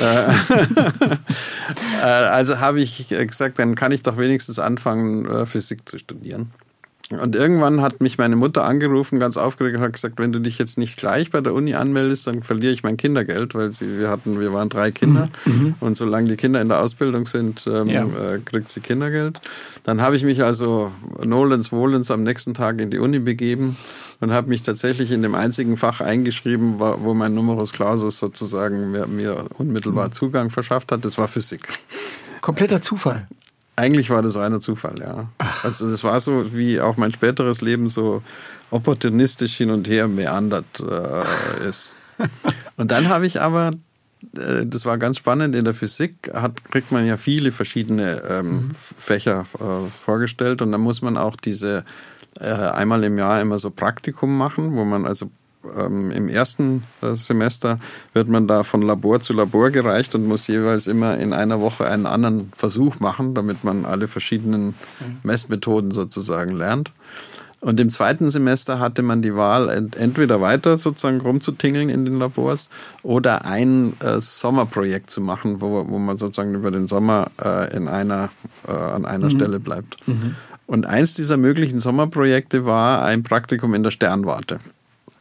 Und die, die Sternwarte war für mich besonders attraktiv, weil da hat man nachts beobachtet und Wirklich dann hat so in den Himmel geguckt. In den Himmel geschaut, genau. Ja. Und hat aber an der Sternwarte ein, ein, ein, Zimmer gehabt, wo man schlafen konnte. Also da, da konnte ich sozusagen den ganzen Sommer über ähm, mal von zu Hause ausreißen und ähm, äh, praktisch mein eigener Mensch, mein eigener Herr sein. Ja. Ohne und dass Mama immer sagt, du, ja, ja, genau. mach mal jetzt hier also, was Vernünftiges, mein Guter. immer noch nicht gestaubsaugt und ja. dies und jenes. Also ich wollte einfach mal, ja. das ist halt in dem Alter, wo man eigentlich auch mal alleine ja. sein möchte. Ja. Also habe ich dieses ähm, Astronomiepraktikum gewählt und habe dann dort auch gelernt, mit dem großen Spektrographen umzugehen, der da im Keller von der Sternwarte äh, war. Also da wird das Licht der Sterne über den Spiegel reingelenkt und dann mhm. kann man da das war damals noch mit Fotos, also man musste nachts äh, bei der Dunkelheit solche Glasplatten schneiden und diesen, in diesen Spektrographen einlegen. Also es war sehr viel ähm, hands-on. Ja. Äh. Und ich hätte, ich hatte eine Praktikumsaufgabe, dass ich ein total langweiliges Doppelsternsystem, also wochenlang beobachten sollte und immer zuschauen sollte, wie der eine ja. Stern um den anderen herum ja. kreist. Das habe ich auch gemacht. Aber irgendwann, das war im Sommer, habe ich einen Anruf von meinem Betreuer bekommen, der im Urlaub war. Also ich habe äh, mein Praktikum alleine gemacht. Äh, Auch schön. Und, äh, Viel Vertrauen. Und er sagt, ähm, du bist der Einzige, der den Spektrographen bedienen kann im Moment. Es ist gestern eine Nova explodiert, also ein neuer Stern ist ja. aufgetaucht. Ja. Und dein Praktikumsthema ist jetzt ein anderes. Du schaust jetzt diese Nova an. Äh, also du, du schaust dieses explodierende äh, Sternensystem an. Ja. Und das habe ich dann tatsächlich beobachtet, beobachtet, beobachtet. Und das, ähm, das Licht von der Nova konnte man also wochenlang am Himmel sehen. Mein Praktikum war eigentlich schon längst zu Ende, aber ich habe immerhin immer noch weiter dieses, äh, die, die Nova beobachtet bis irgendwann mal das Oktoberfest in München anfangen und der Himmel so hell erleuchtet war, dass man kein, Stern, kein Sternenlicht mehr, mehr sehen konnte. Damit war mein Praktikum beendet. Und das hat mich so richtig angepackt. Also ich habe diese Nova ist immer schwächer geworden. Die ja. konnte ich dann zum Schluss gar nicht mehr richtig finden. Dann musste ich mir mein eigenes ähm, Zielfernrohr bauen, mit dem, mit was ich dann auf diesen Spektrographen Aha. draufgesetzt habe. Also ich habe wirklich gemerkt, wie man mit eigener Hände Arbeit sozusagen Wissenschaft ähm, befördern kann. Und wer, wer schon mal in Ruhe einfach äh, ohne irgendwelche technischen Hilfsmittel in den Sternenhimmel geguckt hat, kann, glaube ich, gut nachvollziehen, nachvollziehen ja. wie einen das reinziehen kann. Dieses große Rätsel, was da am Himmel steht. Und ja. dieses ja. Flunkern kann man ja auf ganz unterschiedliche Gedanken kommen. Das ist ja so, dass die Menschen heute fast nicht mehr den Sternenhimmel kennen. Also es gibt ganz wenig Leute, weil wir wohnen ja alle in Großstädten mhm. und die, das Licht der Großstädte ist einfach. Ich nicht. Äh, ich sehe noch die Milchstraße. Ja, genau. Bei mir also, in der Lausitz. Le genau. Leute, die die Milchstraße sehen, sind wirklich privilegiert sozusagen. Ja, ich und ich kann allen Leuten nur raten, in ein Planetarium zu gehen. Also zum Beispiel das Zeiss Großplanetarium mhm. hier in Berlin oder das in der Münchner, im, im Deutschen Museum in München. Mhm da, da wird man dann reingeführt, da setzt man sich hin, dann wird es mhm. so ein bisschen dunkel, dann sieht man sozusagen das, ähm, äh, den Horizont äh, der, der Stadt und dann wird plötzlich das Licht abgeschaltet und dann sieht man die Sterne und das ist dieser Himmel ist dann wie Salz und Pfeffer ge gepfeffert mhm. und das ist richtig ähm, atemberaubend. Also das, mhm. äh, dieser, dieser Effekt, dass man plötzlich die Milchstraße sieht, die man vorher nicht gesehen hat, das ist so mhm. richtig ähm, mhm. äh, un unglaublich. können Sie das noch einfach so einfach so da hochgucken in den Sternenhimmel und romantisch glotzen? Also, ich habe ja lange in Hawaii gewohnt und ah. ähm, da ist ja der Himmel auch fantastisch. Und da habe ich dann immer meine Frau äh, genölt und habe gesagt, komm, lass uns den, den Himmel anschauen. Und ähm, besonders dann, wenn man auch sieht, dass da ja am Himmel die Hölle los ist, also dass da alle möglichen Sachen passieren, die Planeten bewegen sich. Es werden immer mehr Satelliten fliegen über den Himmel, die man, also am Anfang mhm. hat es noch Spaß gemacht, die zu identifizieren. Mhm. Inzwischen kommen diese ganzen Züge von Starlink-Satelliten, mhm. die man äh, sehen ja. kann. Also es wird, wird immer mehr. Aber es ist einfach ähm, unaussprechlich. Also man, man kann gut verstehen, dass die ganze Jahrtausende von Menschheit sozusagen äh, so an den Himmel geheftet waren. Also die Hirten von Bethlehem oder wer auch immer, dass sie so stark den Sternen nachgegangen sind, mhm. dass sie da ganze Religionen drauf aufgebaut mhm. haben. Na klar, na klar. Was sehen Sie, wenn Sie in die Sterne gucken? Sie selber? Na, wenn ich in die Sterne schaue, dann sehe ich äh, zunächst mal, wie klein wir sind, wie, wie riesig alles andere ist. Und das äh, ist im Prinzip natürlich für viele Leute ein kein so schöner Gedanke, dass man also nicht im Zentrum des, äh, des Universums steht. Also wir, wir sind ja von geschichtlich immer weiter aus dem Zentrum des Universums äh, herausgerückt. Wir mhm. haben jetzt gerade den 550. Geburtstag von Kopernikus gefeiert, die letzten zwei Tage in, in Polen. Mhm. Und der hat uns ja praktisch ähm, aus dem Zentrum der Sonne, des Sonnensystems rausgekickt. Ja. Ähm, aber zumindest haben bis Anfang des 20. Jahrhunderts die Leute noch geglaubt, dass wir wenigstens im Zentrum der Milchstraße sitzen, aber mhm. weil wir haben ja die Milchstraße ist ja rund um uns herum. Ringsrum, genau. Ringsrum und schaut überall gleich aus, deswegen dachten wir ja, die, da müssen wir mhm. ja im Zentrum sein.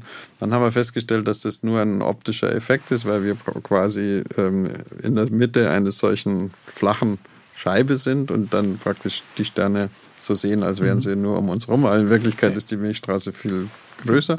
Und wir sitzen irgendwo in einem Feld, Wald und Wiesenstern am Rande unserer Galaxie und sind also eigentlich gar nicht so wichtig. Und dann haben wir festgestellt, dass wir nicht die einzige Galaxie sind, sondern dass es äh, hunderte Milliarden andere Galaxien gibt.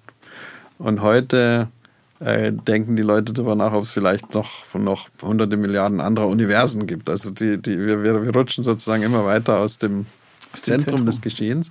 Und trotzdem ist es so, dass wir zumindest in unserer Zeit und hier und jetzt die Einzigen sind, die darüber nachdenken können und die das überhaupt geistig erfassen können. Und das heißt also, der Mensch ist doch nicht so unwichtig, wie wir uns immer nehmen. Mhm. Und wenn Sie jetzt hier irgendwo hochgucken, haben Sie sowas wie ein Lieblingssternbild? Wo Sie immer Na, jetzt im Moment ist zum Beispiel gerade, wenn man abends schaut, äh, ist die Venus am Himmel und Jupiter jagt gerade die Venus. Der wird in den nächsten paar ähm, Wochen äh, die Venus küssen sozusagen. Also man Aha. kann zuschauen. Die, die nähern, nähern die sich. Nähern ja. sich. Ja. Und jetzt im Moment ist auch gerade noch der Mond unterwegs. Also wenn Sie irgendwann abends rausschauen, dann sehen mhm. Sie halt einfach die. Und der Mars ist da. Also es ist, ähm, wenn man mit dem bloßen Auge die Planeten mal identifizieren und erkennen kann, ist es schon äh, sehr schön. Ich, ich gucke ja immer nach dem Sternbild. Ich, ich suche ja. mir immer, wo, wie, wie hängt denn jetzt gerade mein Orion? Das stimmt. So. Der Orion ist einfach der schönste Sternbild von allen. Aber mein Warum? Lieb Warum sagen Sie, ist das das Schönste? Äh, also es gibt, der, der, Orion ist ja ein Wintersternbild ähm, und der ist ähm, sehr reich. Er hat ja den, das Schwert, äh, also er hat den Gürtel mit seinen drei Schwert, Sternen, ja. da hängt das Schwert unten dran, mhm. den Bogen, aber in dem Schwert ist ja auch der Orion-Nebel. Äh, der Orion-Nebel ist ein äh, Kreissaal ja, von Sternen, wo also Tausende von, von Sternen gerade geboren werden. Mhm. Und der Orion sitzt halt in der Mitte auch ähm, äh, von, von sehr ähm, reichen, also rechts daneben ist dann äh, gleich der Stier. Äh, und ähm, links davon ist der Sirius, der hellste Stern am Himmel. Also es ist einfach ein unheimlich reiches ähm, mhm. Gebiet. Und dort ist auch mein Lieblingssternbild. Ähm, rechts neben dem Stier sind die Plejaden. Mhm. Äh, die werden ja in den verschiedenen ähm, äh, Kulturkreisen gibt es immer wieder einen Hinweis auf die Plejaden. Also in ja. Japan ist es Subaru und danach ist ja die Automarke be benannt. Aha. Und also Subaru sind die sieben ja. kleinen äh, ja. little, seven, seven Little Sisters.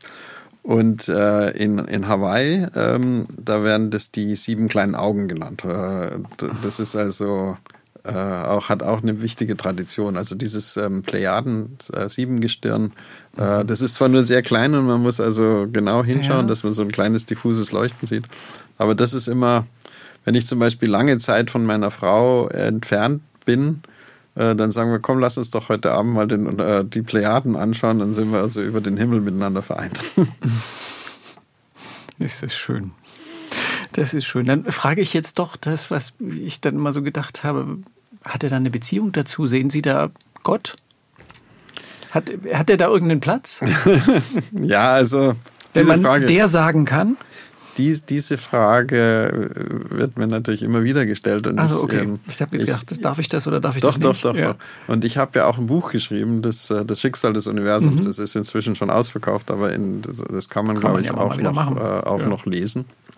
In diesem Buch gibt es ein Kapitel, was ich dieser Frage gewidmet habe, und wo bleibt Gott? Weil wir haben doch vorher gesprochen von diesem Jahr, dass es also das Leben des Universums in ein Jahr äh, eingeteilt wird. Ähm, und gleichzeitig ist es so, es gibt auch immer wieder die Frage, wenn ich jetzt ans Ende des Universums gehe, was kommt denn da dahinter? Äh, und ähm, ist es denn überhaupt, ist es alles unendlich oder ist es ähm, begrenzt? Wir wissen heute, dass das Universum viel, viel größer sein muss als das Licht, was uns erreicht. Also wir kennen ja den Urknall, den, den, den sehen wir mhm. sozusagen, weil es nur eine, das Universum ist 13,8 Milliarden Jahre alt und mhm. nur so viel, wie das Licht in dieser Zeit durchschreiten konnte, äh, kann, ähm, äh, können, können wir sehen. Aber wir wissen, dass es da draußen noch 10 Zehnerpotenzen mehr Zeug geben muss, was auch Universum ist. Mhm. Das ist so ein bisschen wie wenn man am Meeres, ähm, also am Strand steht und an den Horizont schaut, dann denkt man doch, da ist die Erde zu Ende. Ja. Und wir wissen aber genau, wenn wir da hinfahren, dann gibt es wieder einen Horizont ja. und wieder einen Horizont. Und man kann das Ganze ähm, äh, 10.000 Mal machen oder 4.000 Mal ähm, und da, dann kommt man erst wieder zurück an den, an ja. den Anfangspunkt. Ja. Man kann also aus der Flachheit des Horizonts darauf schließen, wie groß der Körper ist, auf dem man steht. Ja. Wenn man also einen sehr flachen Horizont hat, weiß man, also wenn man weiß, dass die Erde eine Kugel ist, dass es eine riesige Kugel sein muss. Mhm. Es gibt doch diesen Prinzen von Saint-Exupéry, der lebt auf seinem Asteroiden ja. B212b. Ja. Und dessen Horizont ist total gekrümmt. Das heißt also, aus mhm. der Krümmung seines Horizonts kann Weil er sehen, so dass er einen kleinen Planet mhm. hat. Und das Übertragen auf das Weltall können wir sagen, dass das, was wir vom Weltall sehen, ungefähr sowas ist wie der Horizont, den wir sehen, wenn wir am Strand stehen und dass da draußen noch viel, viel mehr ist. Und wenn wir an das mhm. Ende des Horizonts hinfahren würden, dann gäbe es da wieder Weltall, mhm. wieder Weltall, wieder Weltall bis ähm, in alle Ewigkeit sozusagen. So, und jetzt ist die Frage, wenn Gott sozusagen nicht nur uns hier auf der Erde managt, äh, sondern wenn er das ganze Weltall überall und zu jeder Zeit managen möchte, dann müsste er ja irgendwie ähm, in Gebiete hineinreichen, wo nicht mal das Licht sozusagen, also er, er müsste sozusagen Kraft haben, äh, die, also wenn er an einem Punkt wäre, äh, müsste er Kraft haben, äh, überall in das Weltall ja. hinauszugehen. Allmächtig. Und, allmächtig. Und das geht also zumindest nach Einsteins Relativitätstheorie nicht. Also man kann keine Wirkung ausüben, die schneller als Lichtgeschwindigkeit ähm, äh, mhm. ist. Also jeder, der auf, auf jemand anders eine Wirkung ausüben möchte, kann das maximal bis zu unserem Horizont machen und nicht mhm. darüber hinaus. Mhm. Das ist also schon mal die, das eine Problem. Man kann natürlich sagen, ja gut, die Wirkung die Gott ausübt, ist nicht ähm, äh, sozusagen an, an Kräfte gebunden. Äh, und da kommen wir dann auch gleich drauf, weil meiner Meinung nach ist das, was wir als Gott bezeichnen, vom Menschen gemacht. Also der Mensch hat Gott erschaffen und nicht Gott den Menschen. Also Gott findet in unseren Hirnen statt und sonst nirgendwo. Diesen Gedanken habe ich dann auch mal äh, mit einem katholischen Theologen diskutiert und da sagt er, ja, das stimmt. Ähm, das hat schon Thomas von Aquin 1180 oder sowas gesagt, dass, äh, dass das Bild, was wir von Gott im Kopf haben, dass das der Mensch gemacht hat. Aber er sagt, wenn man alles wegnimmt aus der Welt, alles die Menschen und die Sachen und die Welt, äh, dann bleibt immer noch etwas übrig, eine Kraft. Äh, und das ist das sogenannte Ipsum esse, das, äh, das Sein an sich. Mhm. Das Sein an sich bleibt da und das ist auch da, wenn nichts anderes da ist. Mhm. Und das ist jetzt wiederum relativ eng ähm, sozusagen vergleichbar mit dem, was wir in der Astronomie entdeckt haben, nämlich dieser dunklen Energie. Also das Universum ähm, besteht zur großen Teil aus dunkler Energie. Also alles andere ist sozusagen nur ein Schmutzeffekt. Der Sie und, auf der Spur sind. Äh, genau, und wir, und wir, versuchen die dunkle Energie und die dunkle Materie zu, zu verstehen. Aber wenn man sozusagen Gott als die allmächtige Urkraft ansieht, dann ist es genau die Rolle der dunklen Energie, aus der das Universum sozusagen entstanden ist und aus der andere Universen auch entstehen können. Mhm. Das heißt also, mein, mein Schlusssatz in diesem Buch ist, ist Gott das Nichts? Fragezeichen. Sehr schön. Es gibt ein sehr schönes Kinderbuch, das heißt Das große Nichts, wo es genau um diese Frage geht. Das ist so wunderbar. Und das, das ist allerdings auch buddhistisch. Also die, der Buddhismus hat ja auch das Nichts eigentlich als, das, ja. als die höchste Energieform, ja. das ja. Nirvana und diese ganzen Geschichten. Also das, dann treffen sich die Kreise wieder. Und eigentlich wäre das jetzt ein so schönes Schlusswort. Ja. Aber ich muss noch mal ganz ein paar ganz praktische Fragen. Wir haben uns, wir treffen uns hier, weil Sie in kürzester Zeit nach in Görlitz, umziehen. nach ja, genau. Görlitz umziehen werden, dort das Großforschungszentrum, äh, das Deutsche Zentrum für Astrophysik aufbauen werden. Was, was werden Sie jetzt konkret in den nächsten Wochen, Monaten, Jahren da Machen, tun? Ja.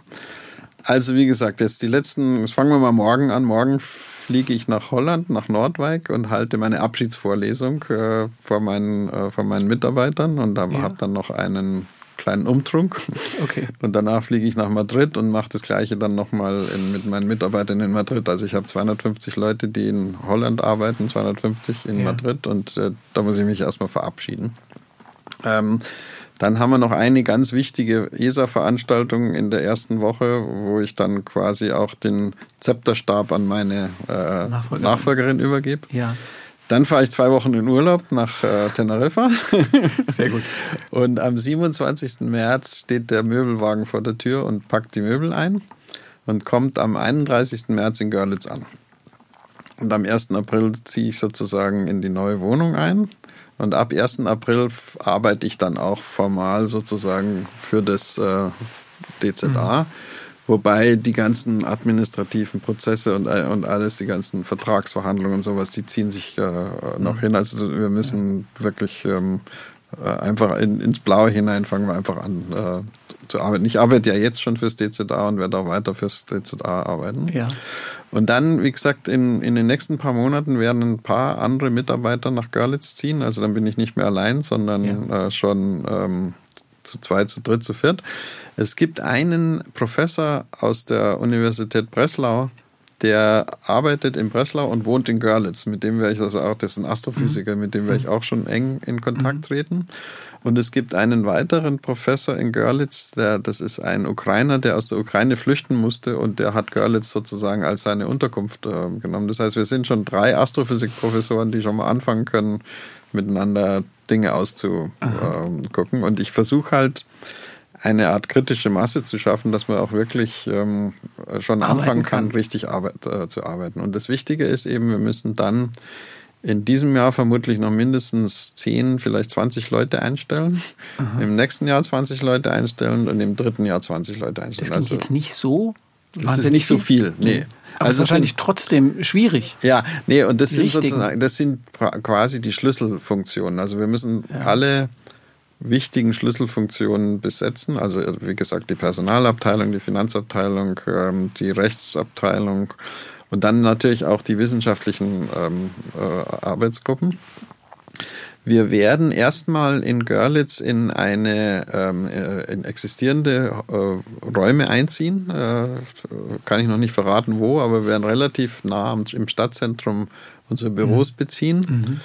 Und wir müssen auch gleichzeitig in Görlitz anfangen, äh, Labors aufzubauen für mhm. unsere Experimente und so weiter. Ja. Da werden wir vermutlich in, äh, in, in so Hallen, in Keller von äh, einziehen, die dort, die dort existiert. Das heißt also, für die ersten paar Jahre äh, gehen wir davon aus, dass wir einfach in gemieteten äh, Hallen und Räumen sind und die ganzen Pläne sowohl für die Bauplanung ähm, als auch für die für, für die Konstruktion, für die administrative Konstruktion des zukünftigen Zentrums müssen, mhm. wir, müssen wir Pläne machen. Ja. Und ähm, dann wird es sukzessiv, also wir haben insgesamt drei Pilotprojekte jetzt schon angefangen, wo wir sozusagen in die, in die Stoßrichtungen, in die wir gehen wollen, mhm. Radioastronomie, ähm, äh, Spiegelentwicklung für Gravitationswellen und Detektorentwicklung, wo wir sozusagen schon mit diesen Pilotprojekten mit kleiner Mannschaft anfangen. Und dann sollen in den nächsten drei Jahren eben gemeinsam mit der TU Dresden fünf Professuren berufen werden. Und die wiederum sollen ihre ähm, Mitarbeiter und, und, Studenten dann heranbringen. Und ich selber soll auch, werde dann auch an die TU Dresden als äh, Professor berufen und werde dann auch äh, Vorlesungen an der TU Dresden halten. Also mhm. Äh, die Einführungsvorlesung in Astrophysik vermutlich und so weiter. Und, äh, Sehr schön. Also es geht, geht los. Und mit was für einem Zeithorizont planen Sie? Wann läuft's? Ja, so also, wie Sie sich jetzt genau. Vorstellen. Also im Moment ist die ist diese Aufbauphase, die immer noch als Projekt läuft, auf drei Jahre äh, festgesetzt oder drei Jahre geplant. Also wenn alles gut läuft, würden wir am 1. Januar 26 gegründet werden. Mhm. Und ähm, ich werde auf jeden Fall für diese ersten drei Jahre zur Verfügung stehen, würde aber ganz gerne auch noch die ersten zwei, drei Jahre äh, als Gründungsdirektor des Zentrums sozusagen wenn's dann, äh, laufen. Wenn es dann läuft. Wenn es dann läuft, ja. ja. Und, und da, ich habe ja gesagt, dass in den nächsten drei Jahren äh, wird die Personalstärke reduziert sein auf 60 Leute etwa, aber danach soll sie auf 1000 Leute hochgefahren werden. Und das ja. heißt also in den Jahren äh, vier bis, bis zehn oder so müssen wir dann ganz schön wirbeln, äh, mit, den, mit, mit den Leuten anzustellen. Und 27 bis 2033 sozusagen. So ungefähr, mhm. ja, genau. Und, äh, und da hoffen wir dann eben auch schon, dass wir vielleicht ähm, äh, schon einige Master, ähm, Astrophysik-Master und vielleicht auch schon einige Doktorarbeiten dann anfangen können und äh, dass wir dann unseren eigenen Nachwuchs praktisch ziehen. Görlitz, das neue Zentrum für Astrophysik. Klasse Idee. Und Professor Hasinger ist der, der das, der das befördert, der das jetzt organisiert. Sind Sie ein Abenteurer? Nee, eigentlich nicht. also zumindest nicht in dem Sinne, dass ich mich in unbekanntes Terrain ähm, gerne vorwage. Also ich äh, weiß schon immer gern, wo es hingeht. Aber wenn man da hochguckt, ist, ist schon viel Unbekanntes. Mehr Fragen als Antworten.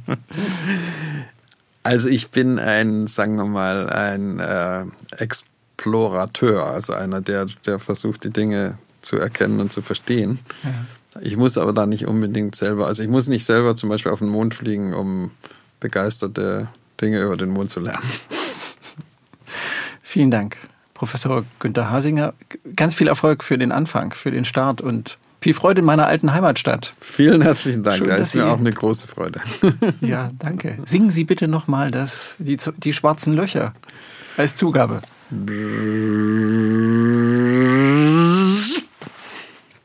Professor Günther Hasinger. Danke.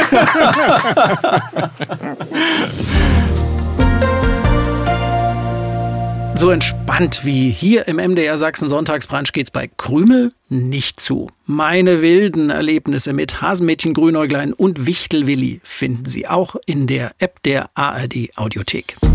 Der Sonntagsbrunch, ein Podcast von MDR Sachsen.